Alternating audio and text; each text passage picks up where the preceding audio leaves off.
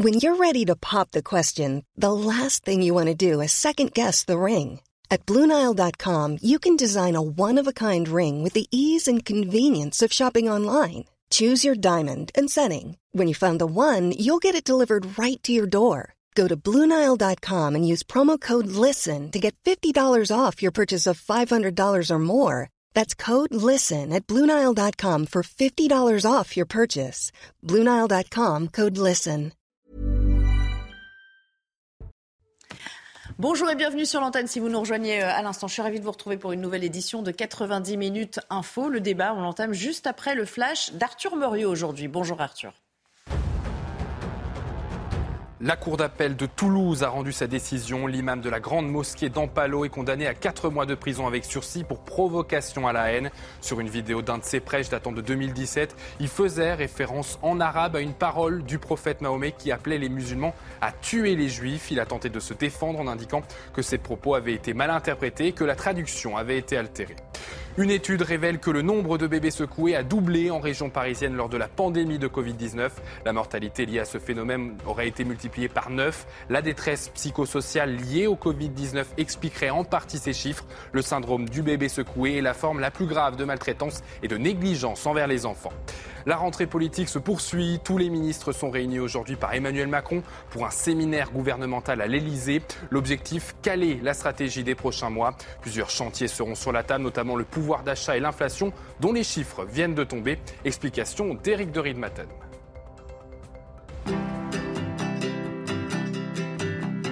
Votre programme avec Lesia, assureur d'intérêt général.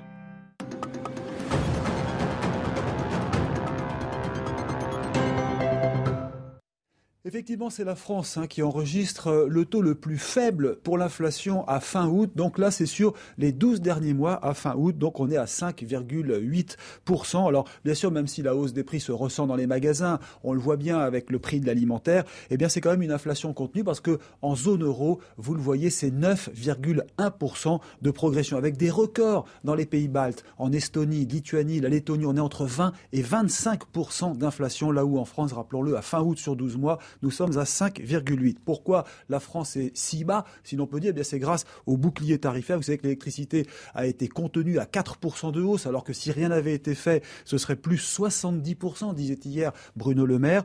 Ça coûte cher, 15 hein. milliards d'euros aux caisses de l'État pour l'instant depuis le début de la crise.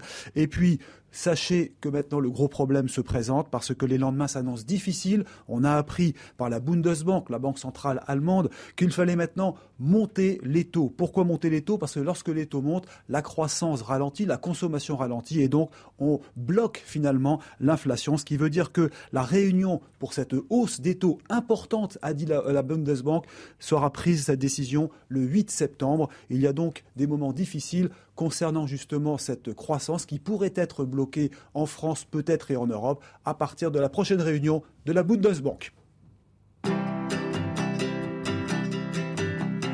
C'était votre programme avec Lesia, assureur d'intérêt général. De retour pour euh, le début du, débat 90 minutes info. Et sur ce plateau, j'accueille aujourd'hui Judith Ventrop. Bonjour. Bonjour. Je rappelle que vous êtes grand reporter pour le Figaro Magazine. Je suis ravie de vous retrouver euh, dans ce nouveau format, hein, finalement, pour, euh, pour moi. Benjamin Cochier est là également. Bonjour, bienvenue. Merci d'avoir répondu à notre invitation. Je rappelle que vous êtes chef d'entreprise. Louis Marguerite, bienvenue, député Renaissance de Saône-et-Loire. Et puis Gauthier Lebray et là également, comme hier d'ailleurs, pour nous épauler dans l'analyse de, de, tous les thèmes qu'on va aborder euh, aujourd'hui. On va commencer euh, par parler de la crise énergétique.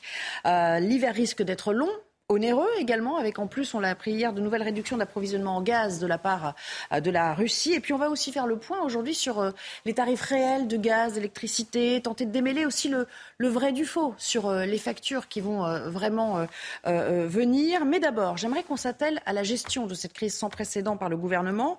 Regardons par exemple ce que nous dit Agnès Pannier-Runacher. Euh, la ministre de la Transition énergétique, qui comme nous l'avions anticipé, la Russie utilise le gaz comme une arme de guerre et prend prétexte de l'application des contrats par Engie pour réduire encore davantage euh, les approvisionnements qui, en outre, avaient déjà drastiquement euh, baissé. Puis elle va un petit peu plus loin. Regardons la suite des cartons qu'on vous a préparés. La France, dit-elle, s'est préparée à ce scénario depuis le printemps. Le remplissage des stocks de gaz atteindra son maximum dans environ deux semaines et nous devons diversifier nos importations. Alors, où en est-on réellement du stockage Tout est prêt pour voir venir. On vous dit, regardez ce reportage.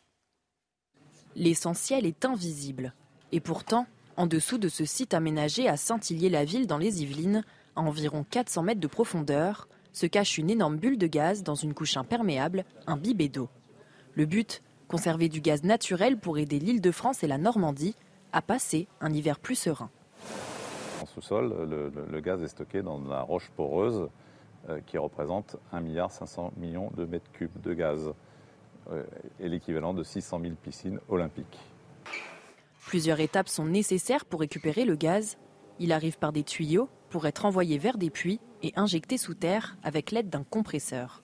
L'objectif Remplir presque 100% de la cuve de gaz pour novembre. vous avez euh, cette base de données européenne où on voit qu'en France, nous sommes à 91,5%. Euh, alors que nous avons une moyenne européenne aux alentours de 80%, et on voit que la France est un des, premiers pays en termes de taux de remplissage. Ces provisions sont conservées pour le compte des fournisseurs de gaz. Avec la nouvelle réduction des livraisons du géant russe Gazprom, les autorités ont souligné l'utilité particulière cette année de remplir les réserves au maximum. Judith Ventrobe, vous, vous êtes rassurée quand vous voyez ça? Vous vous dites vraiment là, euh, ou bien c'est un peu la méthode Coué, c'est-à-dire euh, on essaie d'être optimiste au maximum, quitte à revoir un petit peu ses ambitions dans quelques semaines. Alors apparemment, euh, les cuves seront pleines à 100%, pleines donc euh, au, 1er novembre, euh, tant mieux. moi, j'ai l'impression que dans l'urgence, le gouvernement a fait ce qu'il fallait pour pallier les erreurs d'une politique énergétique totalement erratique. on le dit souvent, mais les choix euh, antinucléaire opéré par électoralisme et par, euh, volonté de, de, s'allier les bonnes grâces euh, des Verts par François Hollande et ensuite choix confirmé par Emmanuel Macron nous met dans une situation qu'on n'aurait pas connue si on avait continué à développer notre industrie nucléaire domaine dans lequel on était les premiers dans les années 70-80. On paie aujourd'hui euh, des choix politiques euh, soit à côté de la plaque, soit hasardeux, soit aussi, c'est ce que disaient euh, des membres du gouvernement, sous la pression de l'opinion à l'époque. Emmanuel Macron, il n'a fait que répondre finalement à une une demande ambiante. C'est un petit peu comme ça qu'on essaie de se dédouaner sur les choix qui ont été opérés il y a, déjà 5-6 euh, ans.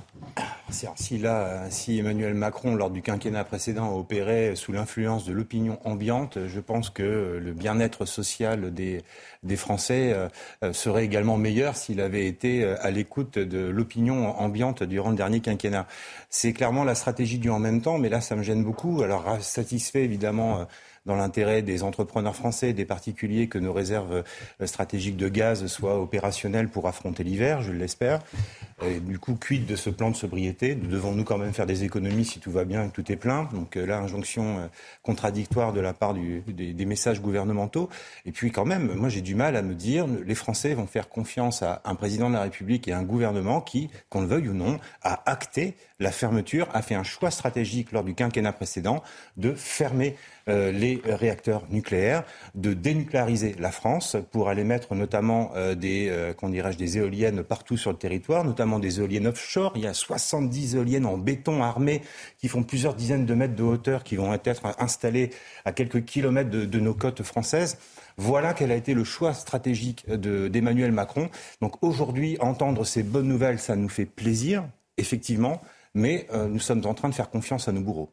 Louis Marguerite, du, côté de, de, l'exécutif, on nous dit au fond, euh, Emmanuel Macron, il a fait que s'engouffrer dans la brèche qui avait été euh, euh, entamée avant lui. Hein, finalement, bon, après dire toujours c'est la faute de ceux qui venaient avant, c'est peut-être un peu court comme argument. Est-ce qu'aujourd'hui, il y a une sorte de mea Pardonnez-moi, mais quand ça fait dix ans que ce sont les mêmes, c'est pas rebalancer la balle à ceux qui étaient là avant. Oui, bon, lui, il était dans le gouvernement précédent. Ah, ça, fait pas dix ans que c'est les mêmes, mais on pourra en reparler. Je pense que c'est un autre sujet.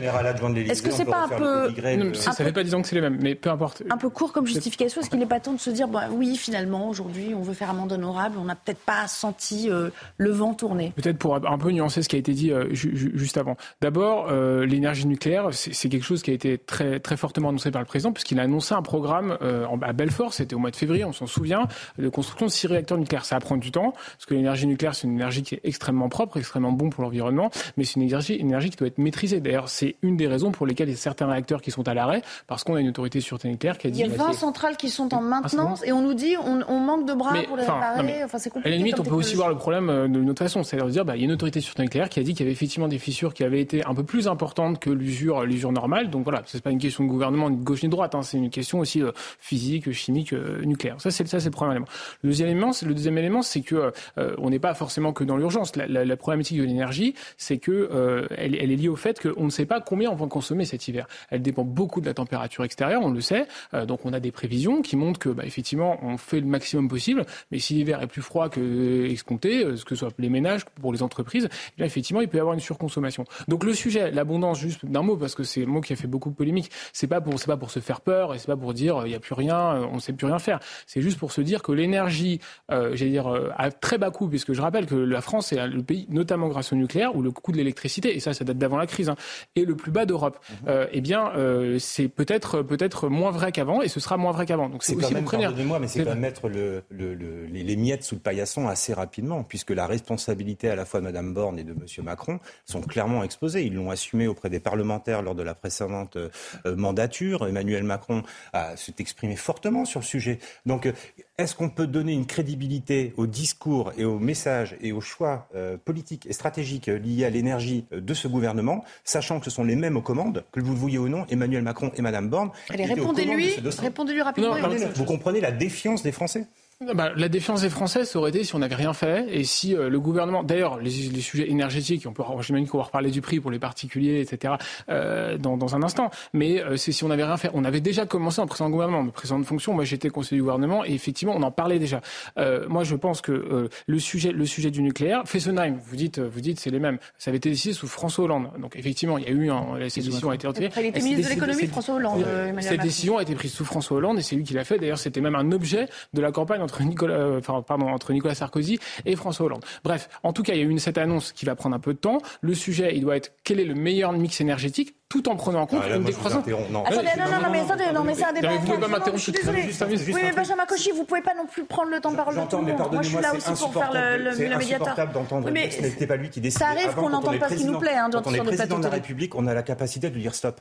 Il l'a pas fait. Ben, il a annoncé ce programme nucléaire. il a annoncé ce programme nucléaire. sur les choix, sur les choix politiques qui ont été faits en matière de nucléaire. Et après, on avancera sur le reste. Emmanuel Macron, il avait dit qu'il allait fermer 14 réacteurs nucléaires. On en a donc fermé deux avec Fessenheim. Et vous dites, euh, on va ouvrir des nouvelles centrales, les mini-centrales, les fameuses promesses d'Emmanuel Macron qui veut maintenant ouvrir des mini-centrales. Mais on a entendu au MENEF le président d'EDF dire, on a embauché des gens pour fermer des réacteurs. Parce qu'on nous avait dit, vous allez fermer 14 réacteurs. Et là, on nous dit, on va ouvrir des nouvelles centrales. Résultat, qu'est-ce qui manque? Eh bien, la main-d'œuvre, les ingénieurs compétents pour ouvrir des nouvelles centrales et non pas pour les, fermer. Donc là, effectivement, il y a une pénurie de main-d'œuvre à cause des choix Le discours du, PDG d'EDF était d'ailleurs euh, complètement accablant pour euh, ce gouvernement. Pour un Espagnol Renaché qui était juste à côté. Et, et, ceux qui l'ont précédé. Est-ce que ça ne serait pas quand même plus convaincant si Emmanuel Macron, au lieu de nous dire ce qu'il a affirmé, je n'ai jamais changé sur le nucléaire, avait dit à Belfort, qui vous avez raison, et son grand discours, j'ai changé d'avis? Je sais pas, faut peut-être lui poser la question. Mais, euh, mais, euh, mais enfin, j'ai l'impression que je suis seul à défendre le gouvernement sur ce plateau, donc euh, je vais, je vais, je vais un peu m'y employer.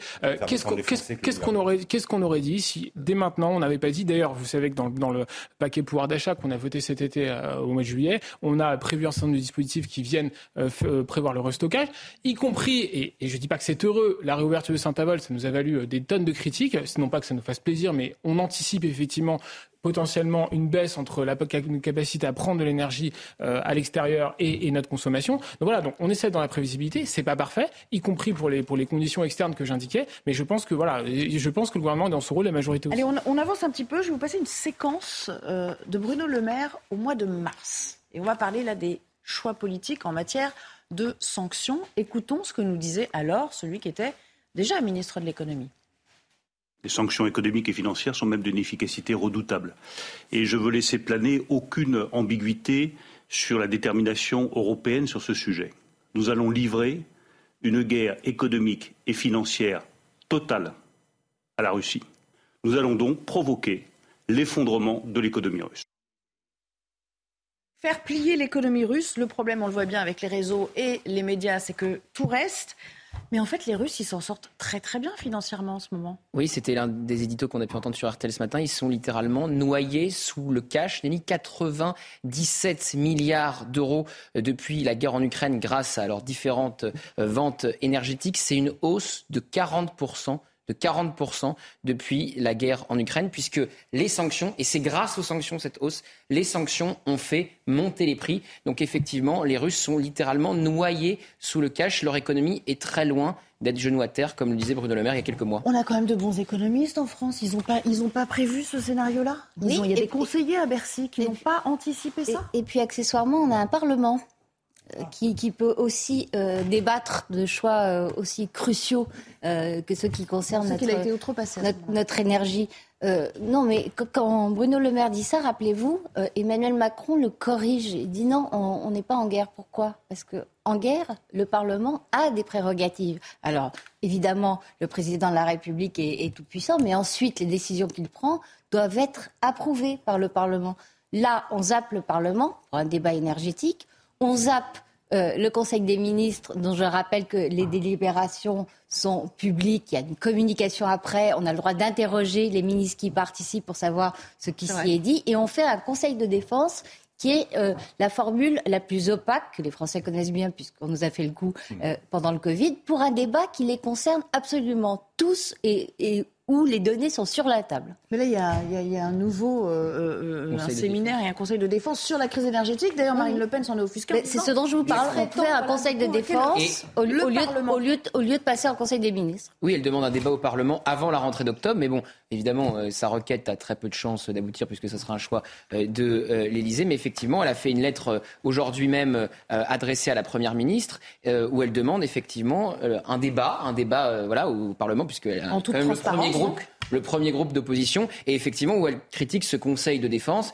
qui est euh, euh, bien euh, calé un peu ce qu'on a connu effectivement au moment du Covid, hein, qui ressemble au Conseil de défense. Alors, parlons de la gestion justement. Il y a beaucoup de similitudes hein, quand même avec la manière dont on a géré la crise Covid. On a l'impression que on tâtonne un peu, ça va bien se passer, mais finalement, ben, on revoit, on revoit la copie. Est-ce qu'on peut dresser des parallèles avec ce qui s'est passé il y a deux ans? Alors effectivement, il y a des problèmes de, cohérence et parfois euh, un ministre va contredire un autre euh, ou euh, par exemple, j'ai écouté ce matin la présidente de la commission de régulation de l'énergie qui est donc Emmanuel Vargon. Vous savez, elle a perdu aux législatives, donc elle est sortie du gouvernement. Elle a été recasée par Emmanuel Macron à la présidence de cette commission. Et ce matin, elle disait oui, bah, effectivement, Gazprom va nous couper, les Russes vont nous couper le gaz, Gazprom va nous couper le, gaz. Alors Gazprom accuse la France de ne pas payer la note, donc c'est pour ça qu'il nous coupera le gaz. Et en fait, bah, c'est pas très grave puisque ça représente très peu de notre mix énergétique et on s'en tirera très bien. Sauf que devant le MEDEF, Elisabeth Borne disait bon bah si Gazprom nous coupe tout le gaz, il y aura euh, forcément des restrictions. Alors hier, on a appris de la bouche de la première ministre que les restrictions toucheraient les entreprises et non pas les ménages, mais c'est quand même curieux d'entendre Emmanuel Vargon nous dire les, les Russes nous coupent le gaz c'est pas grave. Et pendant plusieurs jours, euh, la, première ministre, le président de la République, en disant euh, c'est la fin de l'abondance, etc., nous font euh, croire le contraire. Donc hmm. effectivement, les Français ont du mal à comprendre. non, mais sans vouloir prendre systématiquement la défense de, de, votre formation politique, enfin de votre de la majorité. Ça vous énerve quand même qu'il y ait tous ces atermoiements? Enfin, Ça entrave aussi un peu votre travail, vous, bah, euh, en aval moi, ce qui m'énerve, c'est qu'on caricature un peu le fait qu'on escamote le, débat parlementaire. Parce que, euh, pardon, mais ce que, ce que dit Marine Le Pen dans son courrier, c'est un peu la caricature de la mauvaise foi. Euh, ce, débat, d'abord, il a déjà eu lieu, de, il, a, il, va avoir lieu, il a déjà eu lieu lorsqu'on a discuté du, du, paquet pouvoir d'achat. Donc on a déjà eu l'occasion de ce débat. Effectivement, ça a montré les divergences, hein, il n'y a pas de doute, y compris sous la rouverture de la centrale à charbon de Saint-Avold en anticipation des besoins. Point numéro un. Point numéro deux, il y a un projet de loi justement sur l'énergie qui arrive avec des cycles d'audition en commission des affaires économiques où il y a toutes les composantes euh, du représentées au Parlement. Euh, ce projet de loi, il est vraiment sur la table et à mon avis, il va être débattu. Je pense qu'on va avoir des débats euh, pas simples, hein, mais, mais c'est normal qu'on l'ait. et puis par ailleurs, autre point sur le Conseil de défense. Enfin, je ne veux pas qu'on fantasme. Je trouve que j'en ai préparé dans les précédentes fonctions. c'est vrai que c'est une formation qui est peut-être un peu différente de celle que du ministre, mais c'est on met autour de la table des ministres qui sont en charge du et, et qui n'ont pas le droit de parler. Il n'y a pas de décisions qui sont prises à l'occasion de ces C'est des points d'étape, peu importe. Il y a aussi, il y a aussi c'est normal que le, que le, président de la République réunisse les ministres qui sont en charge d'un certain nombre de sujets, celui de la défense, celui de l'économie, peu importe, de la santé, tout ce qu'on imagine. Bon, je pense qu'il faut pas peut très bien faire ça au Conseil des ministres en choisissant les, ministres invités. Il le fait aussi, mais, mais, mais, quel est l'intérêt du Conseil de défense? Mais de peut-être de, mettre une thématique particulière euh, et peut-être voilà, c'est. Donc ça ne faut pas le faire au Conseil des ministres. Et, en tout cas sur sanitaire, il y en avait beaucoup puisque c'était le mercredi en général. Est-ce que c'est grave si les Russes coupent tout le gaz? Parce qu'on entend différents sons de cloche de la part de l'exécutif. Est-ce que ça aura un impact sur le quotidien des Français, par exemple En tout cas, ce que, on met toutes les dispositions en place pour que ça ait le moins d'impact possible, euh, qu'il y ait zéro impact. Encore une fois, c'est difficile d'avoir une prévision absolument exacte de ce qui va se passer au mois de décembre. Je le redis. Euh, mais en revanche, on va faire toutes les dispositions possibles. Ce qui est vrai, c'est que par rapport à tous les pays européens, et ça c'est pas une histoire de gauche ou de droite, tous les pays européens, on est celui qui est le moins dépendant, le moins dépendant de l'énergie russe. Donc, on aura un impact moindre qu'ailleurs. qu'ailleurs. Benjamin, vous voulez réagir sur, euh, le, sur, sur le fait qu'on outrepasse un peu le, rôle du Parlement? Absolument. Sur la session parlementaire, effectivement, on a tous découvert le, courrier de, Marine Le Pen. Plusieurs personnes euh, le réclamaient depuis déjà euh, la, mi-août, puisque j'entends effectivement que durant le, pacte pouvoir d'achat dont vous parlez euh, fin juin, qui a été voté, il y a eu des efforts qui ont été faits sur l'énergie. OK. Le prix de l'électricité a doublé durant l'été. Donc on peut se dire et se féliciter que fin juin, on a acté des choses dans l'intérêt des Français parce que ça va être compliqué de payer les factures énergétiques, sauf que ça a doublé. Euh, de la même euh, manière pour, euh, pour la guerre en Ukraine, les éléments ont évolué. Durant l'été. Il y a une escalade diplomatique, une escalade à l'achat d'armement. Est-ce que les Français, par le biais de leurs représentants, de leurs députés, n'ont pas le droit de s'exprimer ou d'obtenir leur avis plutôt que d'attendre des minutes indiscrètes au pacifié d'un Conseil de défense? Le principe de la démocratie, c'est pas de donner accès à tout, à tout le monde, mais de faire en sorte que la population euh, participe à cet effort de guerre dont vous nous parlez, vous majorité. Guerre économique, euh, guerre euh, géopolitique à, l'entrée de l'Europe, guerre énergétique. Bref, les Français ont besoin d'être associés. C'est ce qui a manqué lors du premier quinquennat, et je, crains qu'Emmanuel Macron ne retombe dans ce travers du grand débat qui noie la démocratie. C'est pas un duel. Hein. à chaque fois, vous l'interpellez, mais c'est un débat. À, ceci près que la situation politique nous, nous appelle à encore plus sans doute de débat parlementaire. Allez, les tarifs. On va s'intéresser aux tarifs. On ne paiera pas 50, 40 à 50 euh, euh, plus cher, assure l'exécutif. Euh, on ne laissera pas faire. Alors cette histoire quand même de 1000 euros le mégawattheure, on a beaucoup fantasmé cette somme qui nous paraît évidemment à tous exorbitante. Mm. Est-ce que c'est une légende urbaine? Est-ce qu'il faut mettre un petit peu de, comment dire, un bémol là-dessus? C'est évolutif visiblement et ça n'intervient qu'en bout de chaîne. C'est-à-dire que quand on a épuisé tous les autres cours en matière d'énergie, c'est ce que nous explique Lomique Guillot du service économique. Et en France, le prix de l'électricité est fixé euh, bah, par différents calculs euh, plutôt savants, parce qu'il faut rappeler quand même qu'il y a plusieurs moyens de produire de l'électricité et que tous ne coûtent pas la même chose. Par exemple, l'électricité euh, produite par le vent ou le soleil est assez peu chère, d'autant que le prix du vent et du soleil ne change pas avec euh, la guerre, alors que l'énergie produite par les centrales à gaz est littéralement en train d'exploser, du moins son coût, depuis le début de la crise ukrainienne. Alors évidemment, quand on regarde comme là en ce moment, on les voit, les coûts de production de l'énergie en France, sachant en plus qu'ici, notre électricité provient à 70% du nucléaire quand tous les réacteurs fonctionnent, eh ben on ne comprend pas bien pourquoi en début de semaine on nous a annoncé des prix de gros qui dépassent les 1000 euros à terme. Certains ont même commencé à paniquer, à se dire que leur facture allait suivre cette flambée, être multipliée par 40 ou 50. Alors qu'on se rassure, ça ne sera pas euh, le cas. D'abord parce que les prix qu'on annonce correspondent non pas au prix moyen de l'électricité, mais au coût de production de la dernière centrale appelée sur le réseau pour fournir la demande euh, en électricité. En clair, quand on a besoin de peu d'électricité, on utilise en priorité les modes de production les moins chers, mais plus la demande augmente, notamment les jours où il va faire extrêmement froid, eh bien plus il faut utiliser toutes les ressources possibles et donc acheter de l'électricité qui provient des modes de production les plus onéreux. Or, en période de pic de consommation, les dernières centrales appelées pour fournir de l'électricité et donc compenser ce pic sont celles qui fonctionnent au gaz, d'où les prix actuels. On va forcément en payer les, conséquences à un moment, mais la facture ne va pas augmenter de 1000% comme le prix de gros cette semaine. Le régulateur français, qui procède à ses calculs savants sur le prix, a estimé qu'il faudrait augmenter de 44% les factures, ce qui est déjà énorme, mais loin de l'évolution du prix de gros. Pour l'instant, le gouvernement, lui, a choisi de plafonner la hausse à 4%, le fameux bouclier, mais ça ne durera pas éternellement. Certains en Europe ou en France euh, et au gouvernement militent donc pour revoir totalement les modes de calcul du prix de l'électricité et le décorrélé du prix euh, du gaz. Mais si on ne paye plus au prix fort la fameuse dernière centrale appelée, eh bien celle-ci ne sera pas mise en service lors des pics de consommation parce que sinon elle tournerait tout simplement à perte et elle n'est pas mise en service, c'est là qu'il y a un risque de pénurie en plein hiver. C'est ça que tout le monde veut à tout prix éviter en demandant aux particuliers et aux entreprises de limiter leur consommation au maximum. Et pour limiter la consommation, bien, il n'y a pas 15 secrets, 15 recettes. Il y en a une qui marche très bien, c'est de laisser entendre que les prix vont devenir énormes. Naturellement, on fait attention et ainsi on évite de se ruiner et on évite surtout de ruiner le système.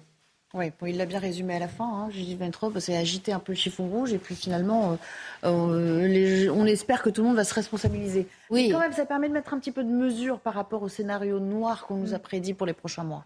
Mais là, la question intéressante de soulever, c'est celle de la corrélation entre prix du gaz et prix de l'électricité. Moi, je me souviens que Bruno Le Maire, il y a quelques mois, euh, quand déjà des voix s'élevaient pour dire euh, c'est pas bien malin de s'être laissé embarquer dans un système visant à promouvoir les renouvelables, euh, qui du coup euh, pénalisait euh, les producteurs d'électricité nucléaire que nous sommes et, en quelque sorte arrangeait les, producteurs de gaz que sont, que sont les Allemands.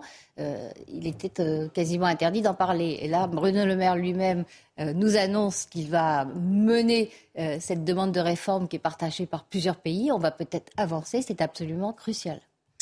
Euh, effectivement, la hausse des prix, euh, ça peut, Benjamin Cauchy en sait quelque chose, créer de gros mouvements sociaux. C'est d'ailleurs ce qui se passe outre-Manche au Royaume-Uni où la facture a augmenté de 80% en l'espace de quelques mois. Alors on n'en est pas du tout là en France. Il y a effectivement le bouclier tarifaire, mais le bouclier tarifaire, il est amené normalement à s'arrêter. Alors il y aura peut-être un débat au Parlement euh, pour euh, le prolonger. Il y a l'échec énergie, mais il y a aussi les effets de seuil. C'est-à-dire que l'échec énergie, forcément, ça va s'arrêter. À un moment, tous les Français n'auront pas un chèque énergie pour aller payer euh, leur électricité, leur énergie. Donc ça sera intéressant de voir quels Français ne seront pas concernés par, par ce chèque énergie et ces Français pas concernés auront peut-être du mal à payer euh, leur électricité, leur énergie s'il n'y a plus le bouclier tarifaire. Ça peut créer de la colère, ça peut créer des tensions, ça peut créer des mouvements sociaux type gilet jaune x 10. C'est tout l'enjeu pour le gouvernement qui veut aussi en finir avec un quoi qu'il en coûte. Il ne veut pas d'un quoi qu'il en coûte énergétique, le gouvernement. Donc il est prêt entre deux feux. D'un côté, limiter les dépenses publiques incontrôlées et de l'autre, éviter la grogne. Allez, on s'interrompt pour cette première partie. Petite pause et puis on, revient pour parler euh, euh, notamment euh, bah, de la, traque toujours de l'imam Iki Hussein qui a disparu dans la nature alors que vous le savez, il est désormais expulsable après décision du Conseil d'État. Que va-t-il se passer? Où est-il? On attend a priori d'ici quelques minutes une communication du, du préfet du Nord à ce sujet. À tout à l'heure.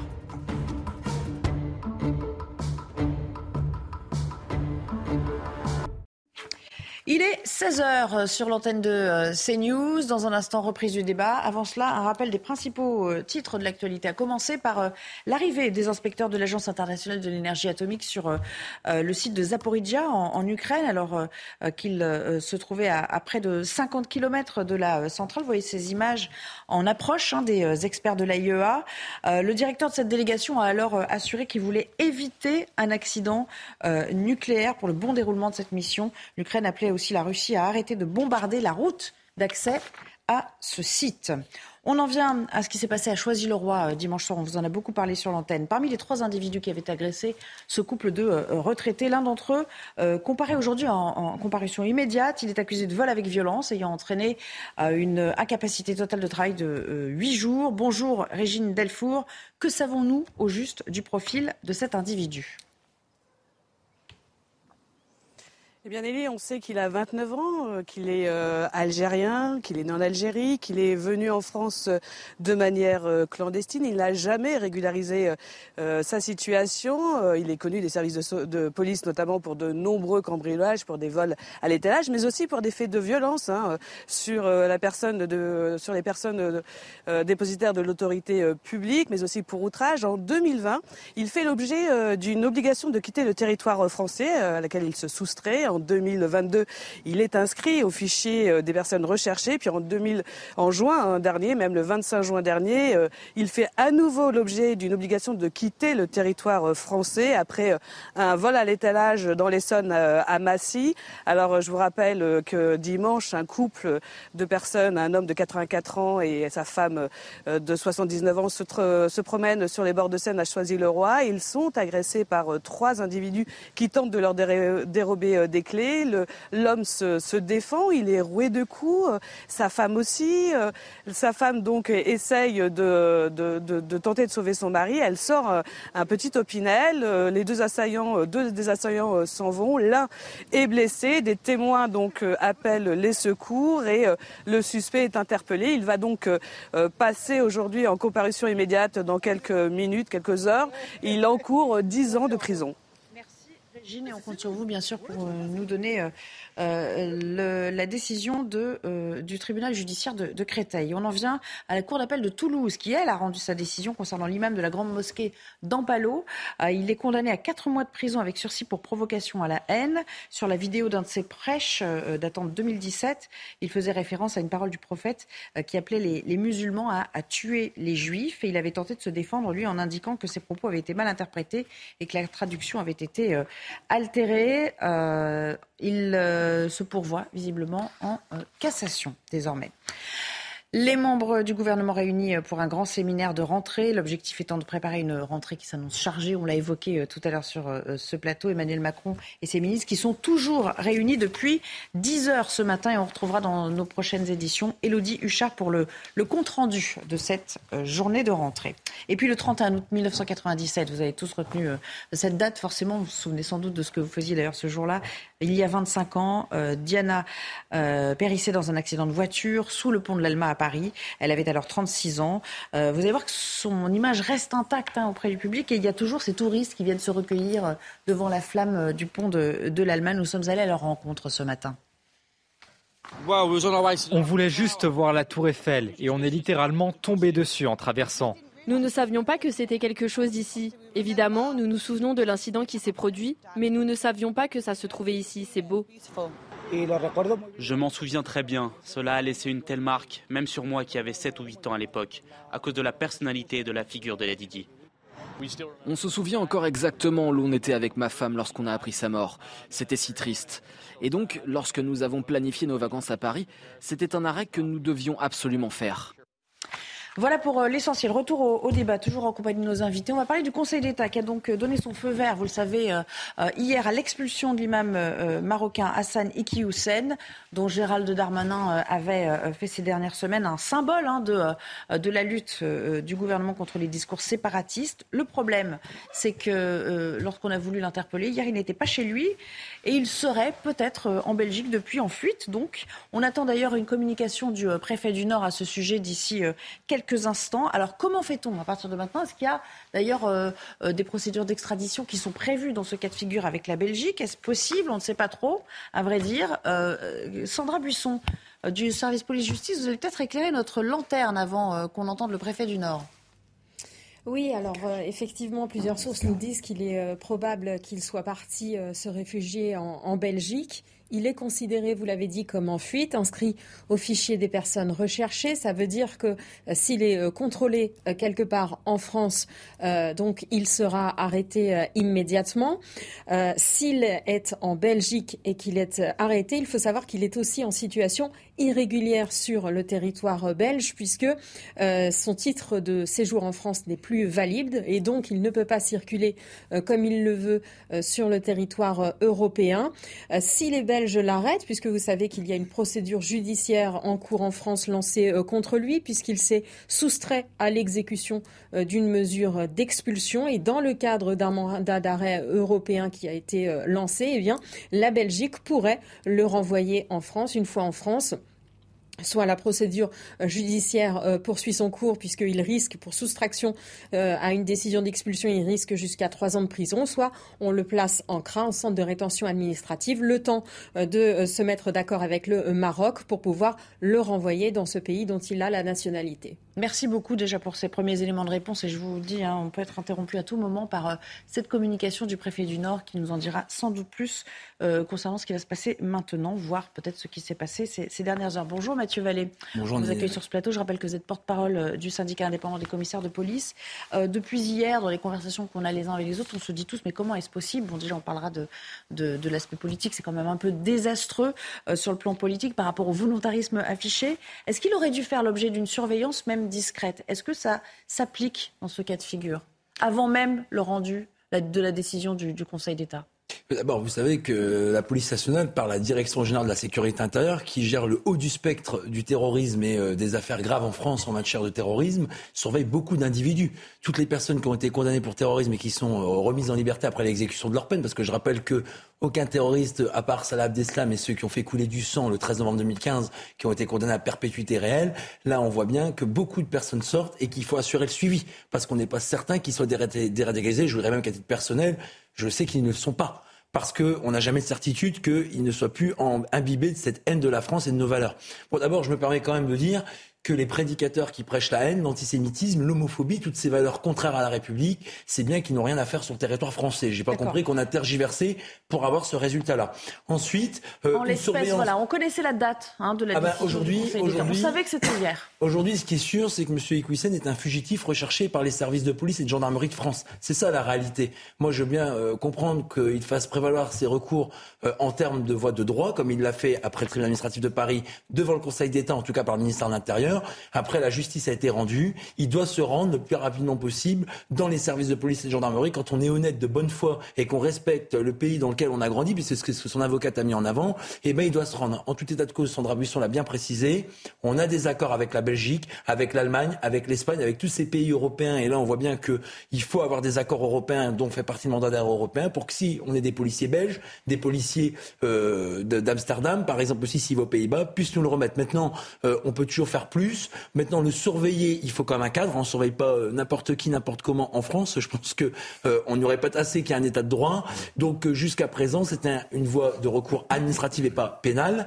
Donc, on voit bien que cette décision qui a été rendue hier, par le, hier après-midi par le Conseil d'État avait été tout de suite suivi des faits puisque les policiers sont rapidement intervenus à son domicile pour procéder à l'exécution de ce que les juges ont rendu comme décision et il n'y était plus.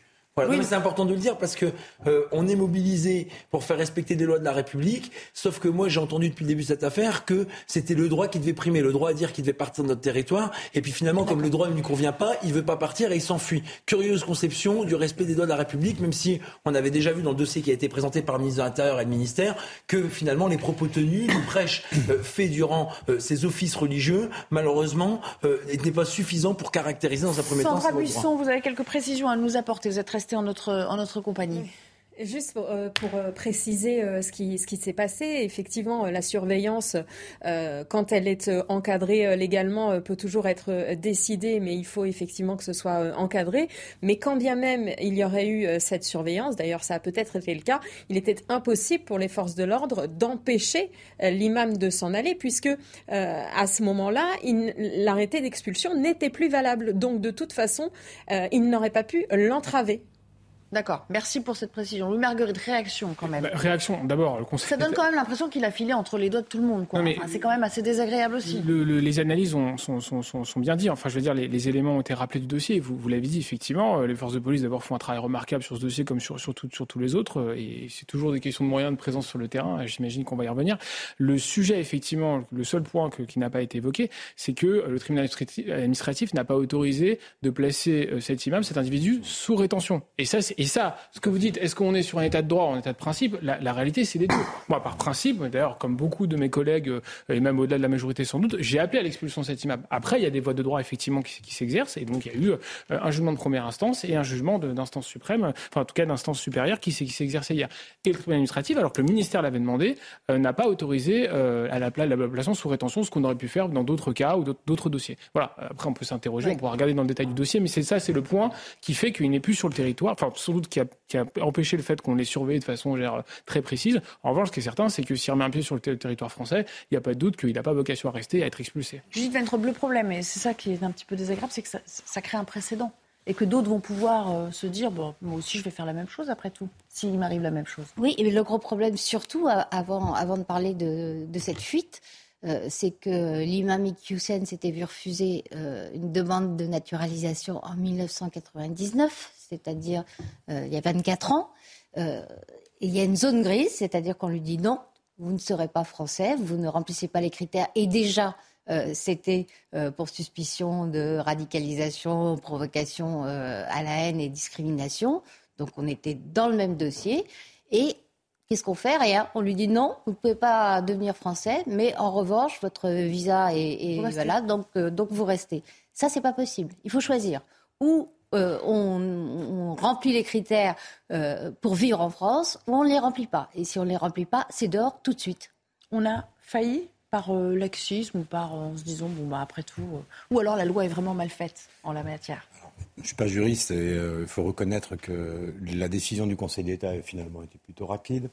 Euh, et le fait que cet imam soit expulsé nous rassure quand même, nous Français citoyens, en se disant mais quand même l'état de droit finalement sert à quelque chose et en le sent travailler la justice, les autorités administratives. Preuve en est que quelqu'un qui prêche la haine, et qui est homophobe, on va pas la litanie de toutes ces caractéristiques, peut quand même être expulsé. Là, on peut s'en satisfaire.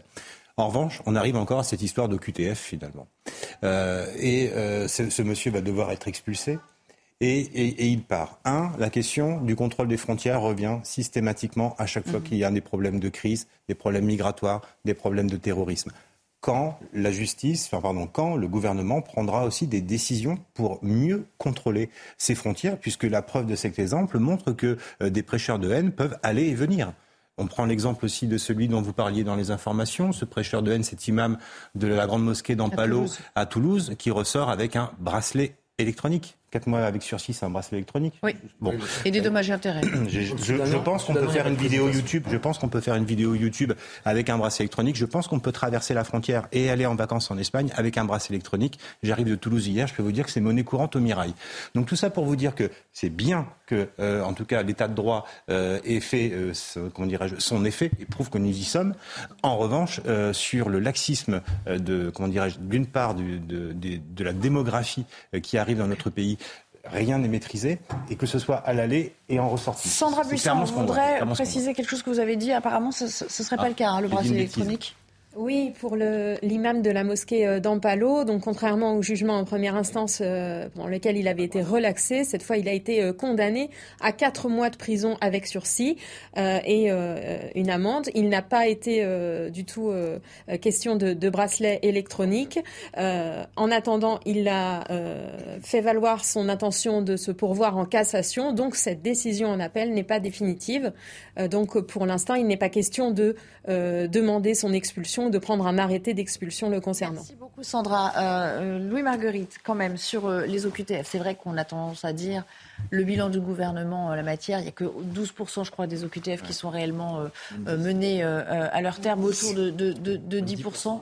là, il y a quand même un gros, gros, gros travail à faire. On nous dit qu'il va y avoir une nouvelle loi, on travaille sur de nouveaux textes. Mais pour l'instant, force est de constater qu'on même en améliorant les choses, on ne va pas arriver à 70-80% du jour au lendemain. Non, non, ça se saurait sinon, mais, mais le, la moyenne que vous exhibez là autour de 10-12%, en réalité, elle est aussi un peu liée au fait que comme il y avait le Covid, ça n'excuse pas tout, hein, et je ne prétends pas que, euh, que tout est parfait. Jusqu'en 2019, ce n'était pas le cas déjà. Non, non mais c'est en train un peu de remonter. Je ne dis pas qu'on est à ce 80%, c'est pas le cas. On est en train de remonter autour de 20-30, c'est les derniers chiffres. Mais ça devrait même être du 100% en fait. Hein. Non, mais en tout cas, en tout cas le, chiffre très bas que vous indiquez semblerait être en train de remonter par l'effet du fait que maintenant on a une vie normale depuis, euh, depuis plusieurs mois. Voilà, ça c'est c'est le premier Ensuite, effectivement, euh, la question c'est que euh, beaucoup de pays ne, ne reprennent pas les ressortissants des pays tiers, et ça c'est un vrai sujet. Donc en réalité, et c'est difficile. Le président a commencé à essayer un petit peu de le faire en Algérie, et c'était un des sujets, et c'est compliqué évidemment, ça va prendre plusieurs mois, mais la réalité c'est que d'un coup de baguette magique, on peut pas. Mais on les a les leviers? Est-ce qu'on les a les leviers On les a les leviers. En tout cas, des leviers bah, diplomatiques, des leviers de discussion. Ça a été un des sujets parmi beaucoup d'autres de, la, de, On suspend les visas. Pour l'instant, ça a été fait, mais à moitié. Le président a commencé à le faire, a commencé à le faire avec, le, avec les autorités algériennes l'année dernière, on s'en souvient. Ça avait d'ailleurs donné lieu à un certain nombre de manifestations à l'ambassade d'Algérie en France, euh, à Paris. Et, et, voilà, donc je pense que ça a été un des sujets. Et là, il vient, il vient d'accorder 8000 visas étudiants euh, aux Algériens. Voilà. Peut-être, mais c'est peut-être dans un. Dans Comment un ça peut-être Si, si, je vous assure, c'est un des résultats de la visite. C'est un paquet global. Il y a des pays, pour le Maroc il y a des pays qui ne connaissent que le rapport de force. Mathieu Vallée, réaction peut-être sur euh, ce manque de volontarisme si j'ai deux minutes, la première. Et diplomatique pour le coup. Je vais revenir sur, en plus je donnerai des chiffres précis, mais sur M. Monsieur Iquisen, ce qu'il faut bien comprendre, c'est que depuis 2012, quand on a un terroriste comme Mohamed Merah qui a tué des enfants parce qu'ils étaient juifs à l'école aux Zaratora, un lundi matin, personne n'a oublié. Mm. Quand vous avez Franck Brinsolaro, Clarissa Jean-Philippe, Ahmed Merabé, Xavier Jugelet, Jean-Baptiste Savat, Jessica Schneider, Stéphanie de Montfermé, tous ces policiers morts pour la République. Mais avant qu'on ait du sang qui coule dans nos rues, dans nos établissements scolaires, on a des prédicateurs de la haine qui, eux, ne font pas le luxe, en fait, d'aller faire leur exaction, mais qui ont par contre une incidence et une responsabilité totale dans l'endoctrinement et l'embrigadement de ces personnes, de ces terroristes qui ont tué des Français et des Françaises pour leur conviction, leur origine, et même aveuglément sur les terrasses et le Stade de France. Donc moi, je pense à tous ces policiers qui sont tombés pour la République et cette décision à l'honneur de la France parce que on pense à tous ceux et toutes celles qui sont tombés pour le terrorisme à cause du terrorisme et qui doit être une lutte sans merci. La deuxième chose, vous avez actuellement 21 centres de rétention administrative en France qui correspondent à, à peu près moins de 1800 places on n'a que 21 centres, 21 centres de rétention administrative. Je ne compte pas les 4 centres de rétention administrative dans les départements et les territoires d'outre-mer. Donc vous voyez bien qu'aujourd'hui, on n'a pas suffisamment assez de place dans les centres de rétention administrative pour expulser toutes les personnes en situation régulière et qui plus est surtout les voyous étrangers. C'est d'ailleurs la raison maintien en liberté d'aller et venir pour toutes ces personnes. Et c'est d'ailleurs alors deux choses à savoir. C'est d'ailleurs la raison pour laquelle le ministre de l'Intérieur a demandé au préfet et à la direction centrale de la police aux frontières qui en France gère la lutte contre l'immigration clandestine et ces flux, si j'ose dire, de personnes étrangères en situation régulière pour les expulser dans leur pays d'origine.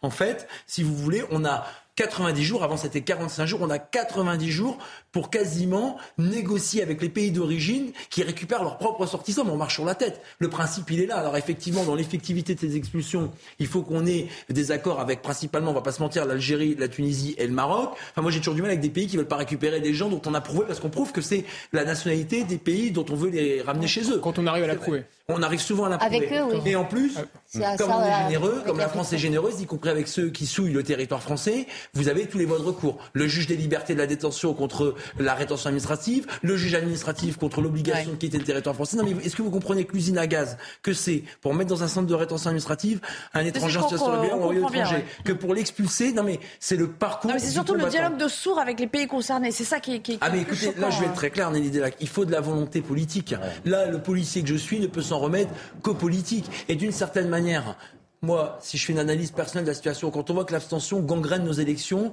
depuis 2020 avec les élections régionales, départementales et municipales, vous voyez bien qu'un Français sur deux ne va pas voter. C'est que le politique doit démontrer toute sa noblesse en montrant qu'il peut changer le quotidien des gens. Quand on voit qu'à Marseille, à Montpellier, à Lyon, plus d'un voyou sur deux est étranger, on peut plus se faire l'économie de faire respecter non seulement la loi de la République, mais en même temps d'expulser ceux qui viennent faire des infractions et des victimes et non pas s'intégrer. Judith Ventrop, on a les leviers euh, euh, adéquats, on a les moyens de faire euh, plier, de faire se conformer ces pays aux, demandes qu'on émet en matière d'aide au développement, par exemple. C'est des choses que certains ont évoquées, certains ont dit aussi sur les flux. la première arme, ce sont les visas.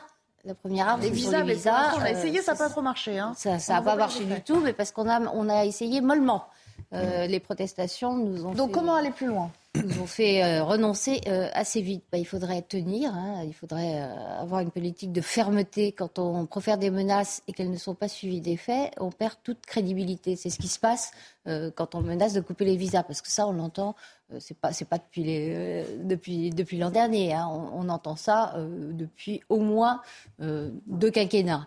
Euh, voire trois. Euh, donc ça, ça, ne fonctionne pas parce que ce sont des menaces euh, non suivies des faits. Vous, vous iriez jusqu'où? Vous couperiez ou vous réduiriez l'aide au développement? Non, mais je veux dire, à un moment, c'est une sorte de bras de fer qui s'engage. Je crois qu'il faut qu'on arrête l'ethnocentrisme. Économique aussi. Il faut qu'on arrête l'ethnocentrisme français et comprendre que des, tous les pays ne fonctionnent pas psychologiquement, diplomatiquement, comme nous, on fonctionne en France ou parmi nos voisins européens. Euh, je vous défie de, passer un, deal commercial avec un Chinois, un Français et euh, une, personne d'origine africaine, les démarches et l'approche relationnelle est complètement différente. Une fois que j'ai dit ça, ça veut dire quoi? Ça veut dire que si on estime que seulement seul l'état de droit, la relation diplomatique bien léchée avec les tapis et les dorures, ça fonctionne, non, ça fonctionne pas. Et clairement, euh, nous sommes, comment dirais-je, des idiots dans cette histoire. le rapport de force n'existe pas il s'en amuse. Preuve en est avec le gaz euh, algérien. Il s'en amuse avec grand sourire. Quand vous regardez le traitement journalistique de la chaîne du service public algérienne sur la venue du président de la République en Algérie, je vous invite à faire un copier-coller avec ce qui a été diffusé sur France Télévisions. C'est exactement l'inverse, où il piétine et salisse euh, la pertinence économique et la relation diplomatique qu'il y a entre la France et l'Algérie. Je vous raconte pas une fake news. C'est la télévision du service public algérien qui a diffusé cela. Ce que je suis en train de vous dire, c'est que du coup, le rapport de force doit être beaucoup plus ferme. Voilà. Louis Marguerite, est-ce qu'il y a une forme de naïveté de la part de nos gouvernants vis-à-vis, effectivement, de ces pays qui, qui se rient un peu de, de, nos méthodes ou de nos injonctions. Non, mais personne prétend que le sujet est simple et personne prétend Absolument. vraiment, vraiment, ni au gouvernement, ni ailleurs d'ailleurs, euh, et ni dans la majorité. Euh, effectivement, d'abord, il faut distinguer l'immigration irrégulière de l'immigration régulière déjà. Donc ça, c'est un, peu, c'est un point et c'est extrêmement important. L'immigration irrégulière, elle doit être effectivement beaucoup plus suivie des faits. C'est vrai, on n'est pas encore à l'optimum, mais je, je, le reconnais bien ah, volontiers. Mais il faut. Non, mais effectivement, il faut qu'on continue. Il y a un débat effectivement sur la longueur des procédures, ça c'est vrai, euh, et donc, notamment les longueurs de droit de recours, aussi parce qu'il y a des questions d'effectifs à l'OFRA, puisque c'est eux qui, euh, qui, qui, qui, traitent les dossiers. Hein. Il y a des officiers de protection qui regardent est-ce qu'on est menacé, est-ce que le droit d'asile s'applique ou pas, etc. Donc, je veux dire, sans forcément changer le fond, il y a une question d'exécution et de capacité à agir vite, à instruire des dossiers. Et aussi, une fois qu'ils sont instruits, on a considéré qu'ils étaient autorisés à entrer sur notre terrain, enfin rester sur notre sol ou pas, euh, d'effectivité de la mesure. Ça, c'est le premier sujet. Ensuite, effectivement, il y a notre capacité, et moi je suis d'accord, à, à, choisir notre, notre, euh, enfin, ceux qu'on veut accueillir sur notre territoire. Et là, en fait, il y a un peu trois types d'immigration. Il y a l'immigration dite familiale, l'immigration mmh. économique et l'immigration étudiante. D'ailleurs, en 2010, euh, en 2010, on avait voulu dire l'immigration à l'époque, c'était à peu près 200 000, je crois. On accordait de, de, de, 200 000 visas, un peu plus, peut-être 250 000. Euh, et en fait, pour atteindre les objectifs qui étaient à l'époque euh, considérés comme ambitieux par certains de réduction de l'immigration, on avait dû réduire tous les visas étudiants euh, notamment de pays asiatiques qu'on qu souhaitait accueillir, qu'on souhaitait accueillir sur notre sol pour plein de raisons, parce que ça fait des francophones, des francophiles, etc. Donc je pense que là, il faut qu'on ait aussi une approche équilibrée sur ceux qu'on veut accueillir sur notre territoire. Moi, je suis pas choqué qu'on accueille des, des, des, étudiants étrangers qui viennent, qui viennent euh, consolider notre langue, qui peuvent devenir des amis de la France. D'accord, d'accord. Mais c'est pas ça qu'il vous disait, vous non, savez non. très bien. Il vous disait non, non, que je, non, mais ce que je dis, ce que je dis, c'est après, après la question de est-ce que, est-ce que les pays... Sur l'immigration légale, c'est une chose, mais sur l'immigration illégale, pardonnez-moi, mais sur l'immigration illégale, contrôler les frontières, on n'a pas besoin de demander l'autorisation au Maroc pour contrôler les frontières entre l'Espagne et la France on n'est pas obligé de financer SOS Méditerranée, on n'est pas obligé les, pays de financer la CIMA des compagnies qui aident euh, les étrangers, y compris délinquants, à rester sur notre les territoire. Pays, les pays qui y arrivent un peu mieux que nous sont ceux qui ont externalisé euh, les demandes de visa, bien sûr. Euh, parce que sinon, aucun pays n'a les moyens financiers. Et, euh, Après, il y a un autre sujet rapide, c'est qu'on fait partie de l'espace Schengen. Oui. Et qu'à partir du moment que les 26 pays qui composent l'espace Schengen accordent un visa bien européen, sûr. la personne qui a ce visa européen, que ce soit en Espagne, que ce soit en Italie, oui. que ce soit en Allemagne, que ce soit dans les pays signataires de l'espace Schengen qui ne font pas forcément oui. partie de l'Europe, hein, vous le savez, et eh ben derrière, ça engage tous les autres pays.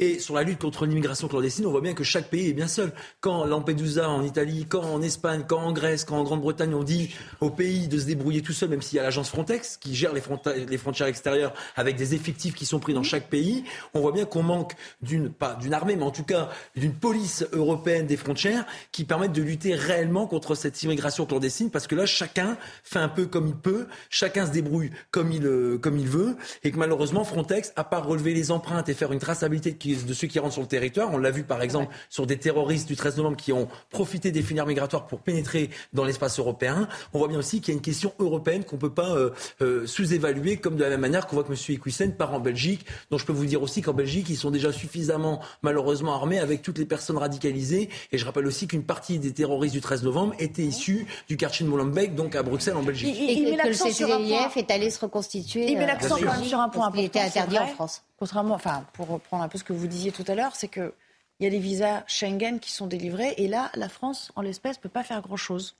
Non, la France ne peut pas ah faire oui, grand-chose. Pourtant, la France le sait particulièrement bien et Emmanuel Macron a été le président de, de l'Union européenne sur les six, euh, sur les six premiers mois de, de l'année. Donc, euh, pourquoi ne pas poser ces sujets qui, euh, qui transcendent largement notre problème de, de petits coqs français? C'est, encore une fois, une question de, de, volonté politique. Le fait, par exemple, qu'un pays membre de l'Union européenne souhaite renforcer le contrôle à ses propres frontières, indépendamment des dispositions de, de circulation qui peuvent être prises, je pense pas ça déconnant. Enfin, je pense que chez vous, lorsque vous partez de chez vous, vous fermez votre porte à clé. Quand quelqu'un rentre chez vous, il toque ou il sonne à la porte. Bon, là, ça veut dire revenir paraît... sur les traités. Alors, c'est encore un autre débat. C'est un, autre, pas... un oui, autre débat, mais ce que je veux dire, c'est que le bon sens appliqué par chaque Français qui n'a pas fait de grandes études, qui n'a pas travaillé dans un cabinet ministériel comme vous, qui n'est pas à l'Assemblée nationale, ne comprend pas qu'on ne puisse pas protéger. Non, là, vous l'attaquez un peu. Je pense qu'il n'y a à peu près aucun rapport avec. Rapide, s'il vous plaît. Oui, je sais que ça. Moi, je partage totalement l'idée qu'il faut renforcer les moyens de En effet, ça c'est vrai, parce que vous avez raison, une fois qu'on a posé euh, Schengen, c'est libre circulation mmh. des capitaux, des moyens, enfin vous savez, vous savez oui. comment, comment, ça, comment ça marche. Donc ça c'est effectivement, et peut-être qu'il faut plus d'harmonisation sur le droit. Il y a peut-être des pays qui euh, délivrent peut-être plus facilement de laisser passer. Ça j'entends bien. Mais, euh, mais voilà, mais on a, on, ils ont commencé un peu à le faire et on peut pas, on peut pas nier que le président n'ait pas commencé un peu à regarder le sujet. Une petite pause et on revient peut-être donc avec une communication du préfet du Nord. On en saura plus sur euh, le parcours euh, d'Hassan Iqiyoussen depuis qu'il a été expulsé du territoire français.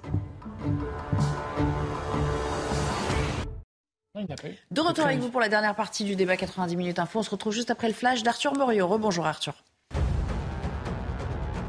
Marine Le Pen a adressé une lettre à Elisabeth Borne. La chef des députés RN à l'Assemblée nationale demande une session extraordinaire du Parlement concernant les mesures à prendre pour protéger les Français de la crise énergétique. Elle dénonce le Conseil de défense consacré à cette problématique qu'Emmanuel Macron réunira vendredi. Il méprise, selon elle, les représentants du peuple. L'obtention de visas sera plus compliquée pour les citoyens russes voulant se rendre sur le territoire de l'Union européenne. Les ministres des Affaires étrangères de l'UE ont décidé de suspendre l'accord sur l'assouplissement du régime des visas avec la Russie. Réunis Ils ont convenu que les relations avec Moscou ne pouvaient pas rester inchangées. Le 31 août 1997, il y a donc 25 ans jour pour jour, la princesse Diana mourait dans un accident de voiture dans le tunnel sous le pont de l'Alma à Paris. La princesse de Galles avait 36 ans, plus de deux décennies plus tard. Son image reste intacte. Aucune commémoration n'est prévue aujourd'hui à Londres, même si la princesse Diana reste dans le cœur des Britanniques. Merci Arthur. On reprend euh, le débat toujours avec euh, nos invités Judith Ventrop, Benjamin Cauchy, Mathieu Vallée et Louis Marguerite autour euh, de cette table. On va parler d'un professeur de lettres. Un professeur passé par plusieurs établissements dans ce qu'on appelle les zones sensibles franciliennes et qui a décidé d'en tirer un ouvrage, mais un ouvrage qui se lit comme un signal d'alarme en réalité dans ce qui se passe euh, dans, euh, dans l'école de, de, la République. Il est baptisé Ces petits renoncements qui tuent. Euh, c'est un livre qui relate, vous l'aurez compris, la, la progression de l'islamisme dans les établissements scolaires français aujourd'hui. Il a tenu évidemment à garder l'anonymat, ce professeur. Et nous avons rencontré la journaliste qui a coécrit cet ouvrage basé sur, sur ses témoignages, sur ses expériences personnelles, Augustin Donadieu et Thibault Marcheteau pour le résumer. C'est la voix d'un professeur qui résonne dans la plume d'une journaliste. Laurent enseigne depuis plus de 30 ans dans des établissements réputés difficiles, mais ces dernières années, il voit certains de ses cours perturbés par une montée du salafisme à l'école. Il y a un certain mouvement euh, salafiste, euh, frériste, qui, euh, qui s'étend petit à petit dans certains quartiers et par ricochet, on en arrive à avoir ces débats qui arrivent à l'intérieur des classes avec un refus de certains enseignements. Sous couvert d'anonymat, il raconte ses petits renoncements qui tuent.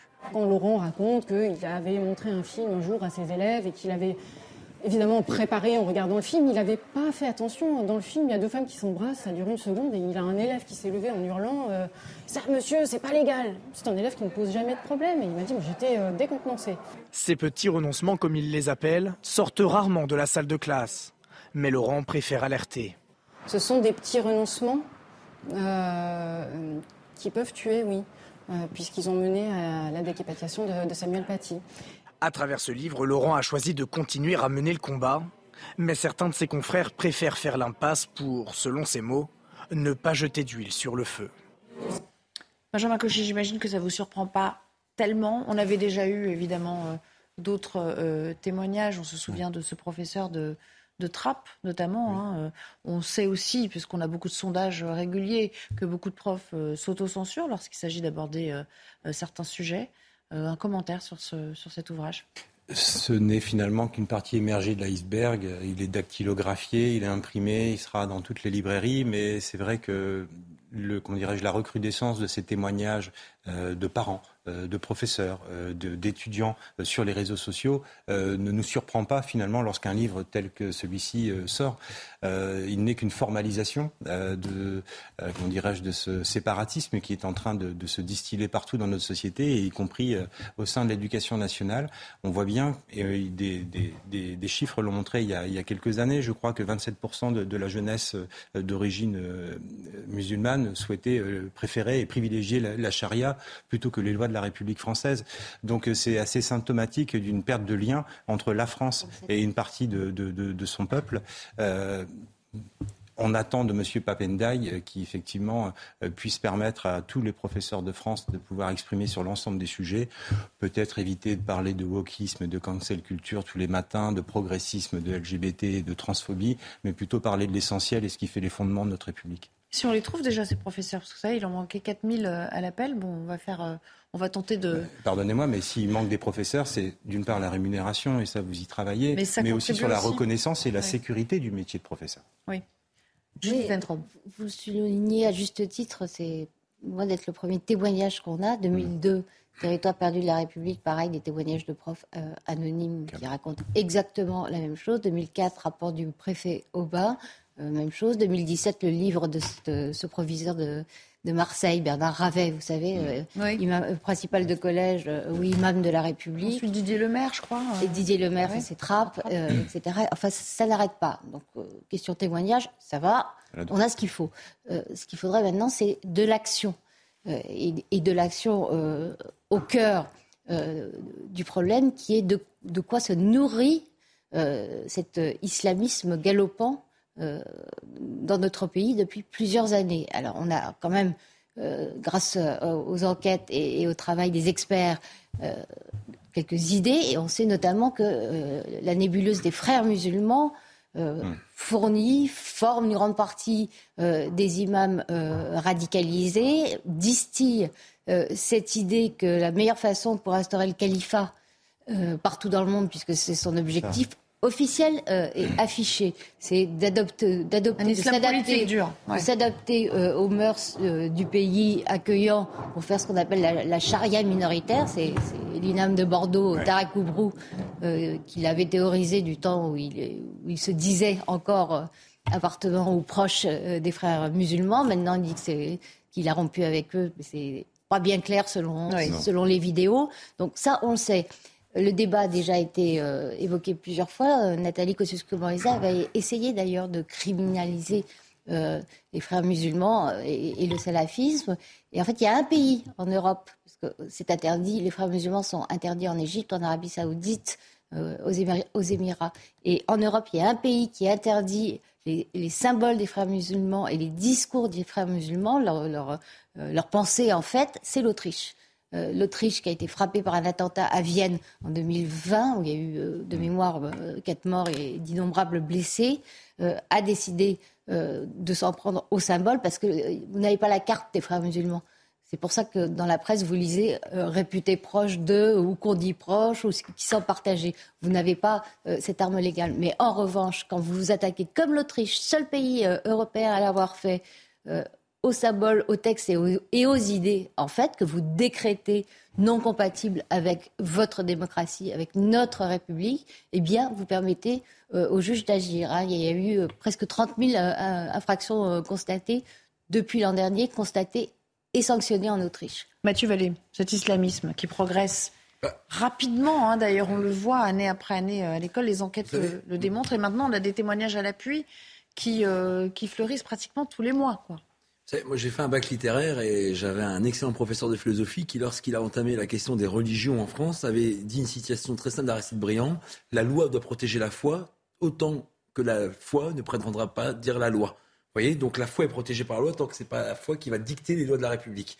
Donc il faut en fait que dans nos principes républicains, l'école, qui est le sanctuaire du berceau de l'émancipation des, enfants, de nos enfants, de la future euh, de la nation, puisse grandir en apprenant et en étant imbibé de ces lois-là. Si l'école n'arrive pas à assurer cette mission, le combat est perdu d'avance. Les règles en société, les règles de vivre ensemble, les règles de la République, tout s'apprend à l'école. Alors effectivement, euh, moi, je suis partant du principe de dire qu'il faut savoir lire, écrire et compter, parce que si on n'a pas ces euh, termes fondamentaux à l'issue même du collège, parce qu'on voit souvent, par exemple, de l'école, quand on rentre au collège en sixième, on voit bien qu'après, on a des décrocheurs scolaires, et il n'y a pas de secret. Ceux qui ne vont plus à l'école, c'est ceux qu'on retrouve dans la rue et qui, qui, deviennent des voyous. Sans compter quand les parents démissionnent, alors je comprends bien qu'il y a des parents qui n'y arrivent pas, mais aussi on ici des parents qui démissionnent. Quand on voit que dans l'Oise, on a des parents qui apprennent à leurs gamins à euh, faire du rodéo, ou en tout cas à fuir les gendarmes et les policiers lorsqu'ils sont sur des, engins sans casque, on comprend que le combat va être très compliqué. Donc on a besoin de tout le monde et l'école en premier lieu. Et c'est vrai, moi, dans des fonctions passées, j'ai eu la chance de travailler sur le sujet de l'école républicaine, notamment en 2004, lorsqu'il y avait un rapport de la commission Tello qui avait été fait. Et déjà à l'époque, on parlait de ces fondamentaux qui n'étaient pas maîtrisés. Et c'est vrai qu'à l'époque, quand j'étais en établissement scolaire, on n'avait pas autant de difficultés à enseigner certaines matières, notamment la Shoah, notamment certaines périodes de notre histoire coloniale. Et on voit bien qu'aujourd'hui, être professeur, c'est aussi un sacerdoce, au même titre qu'être un policier. Puis vous savez, l'État fait jamais les choses à moitié, puisque les policiers les plus jeunes, on les met dans les quartiers les plus difficiles. Les professeurs les plus jeunes, on les met aussi dans les quartiers difficiles. Donc finalement, ces hussards nord de la République se retrouvent souvent bien seuls face à des publics parfois compliqués, sur des matières difficiles. Et on a souvent le renseignement qui suit avec les établissements scolaires, notamment notamment leur chef d'établissement, tous les signalements qui nous sont montés, c'est important. Sans compter les agressions aussi qui sortent même du bien spectre. Sûr. Voilà, on parlait les agressions du, quotidien, les menaces, les professeurs. On parlait de, vous me parliez de. Oui, de coups, non, non, bien sûr, mais en plus s'ajoute à cela et ce qui explique aussi peut-être la désaffection pour pour le métier. On a l'impression quand même, le Marguerite, que c'est un combat sans fin et que ça va pas s'arranger demain. Alors, à quel moment on prend le taureau par les cornes et, et, et, et on crée une forme de, de sursaut, y compris euh, non pas seulement du, corps euh, euh, enseignant, parce que eux, ils sont là, ils exercent leur métier tant bien que mal, mais il faut que l'impulsion vienne du corps académique lui-même. En tout cas, ce qui est sûr, c'est qu'on est loin de la fin du combat, il n'y a pas de doute. Moi, je partage ce qui vient, d'être dit. Je pense que peut-être deux observations complémentaires. La première, c'est qu'il y a l'image du professeur qui doit être réhabilité. Et c'est vrai qu'il a, perdu de sa superbe, de sa grandeur. C'est pas l'instituteur. Euh, voilà. Donc ça, c'est effectivement quelque chose d'important. C'est une question de rémunération d'une part, mais aussi une question d'image. Et je pense que les élus que nous sommes et d'autres, hein, tous les responsables dans la société à tous les niveaux que ce soit, on doit réhabiliter l'image de l'enseignant pour que sa parole compte vraiment, au moins autant que le responsable religieux ou n'importe quel autre responsable d'ailleurs, euh, parce qu'en fait, en réalité, les jeunes, ils sont euh, comme beaucoup de jeunes sous influence. Ils écoutent ce qu'on leur dit, ce qu'on leur dit à l'école, ce qu'on leur dit en bas de chez eux, ce qu'on leur dit à la maison, ce qu'on leur dit dans, leur journée. On doit pouvoir parler de tout à l'école sans que ça provoque non, mais donc, euh, un donc, scandale. Mais donc ça fois. veut dire que l'image de l'enseignant, et c'est vrai qu'on n'est pas, on n'est pas, enfin on n'est pas où, à l'endroit où on doit être, c'est-à-dire qu'elle doit être vraiment, elle doit faire figure d'autorité. C'est-à-dire que ça, ça c'est extrêmement important. Et ça c'est une question évidemment de statut, mais c'est aussi une question de discours et d'image qu'on renvoie sur le métier d'enseignant. Il doit, d'abord c'est un métier extrêmement noble, mais surtout euh, il doit être habilité. Cette première observation. Deuxième observation, et j'en termine par là, euh, il y a une question aussi de, aussi de fréquentation. Euh, et donc je pense qu'il y a aussi une responsabilité des responsables associatifs qui font par ailleurs un travail formidable hein, sur le terrain. Moi j'en ai à Chalon-sur-Saône, j'en ai à Mont-Solémine, okay. qui doivent effectivement aussi, et, et, je pense que quand les jeunes sont à l'écoute de ceux qu'ils rencontrent tous les jours en dehors de l'école, ça joue aussi et ça participe du combat, effectivement, qui est un vrai fléau sur l'islamisme politique. Merci, c'est déjà la fin de l'émission, un... Ah oui, déjà oui. C'est un sacerdoce, c'est vrai que les mosquées où est professé l'islam radical, on voit bien que c'est très difficile soit de les fermer quand elles sont fermées, de les laisser fermer et d'expulser, on l'a vu avec cet imam, euh, ces personnes qui prêchent la haine. Et ça passe aussi par là le combat, parce qu'on voit bien que Merci, on paye la fini, perte hein. des repères du communautarisme dans nos quartiers. Non mais vous me demandez, l'école fait partie de quartier, et si on lutte pas dans le, contre le communautarisme par ces mesures que je viens de dire, je vais le ramener. à mon humble sens. Vous irez expliquer ça à Laurence Ferrari dans, dans, dans un quart d'heure. Elle sera pas très contente euh, pour, pour, le début de Punchline, si elle prend avec du retard. Merci à tous les quatre d'avoir euh, participé à ce débat, et je vous dis à demain euh, pour ceux qui nous retrouvent à, à 15h30 chaque jour. Bonne soirée.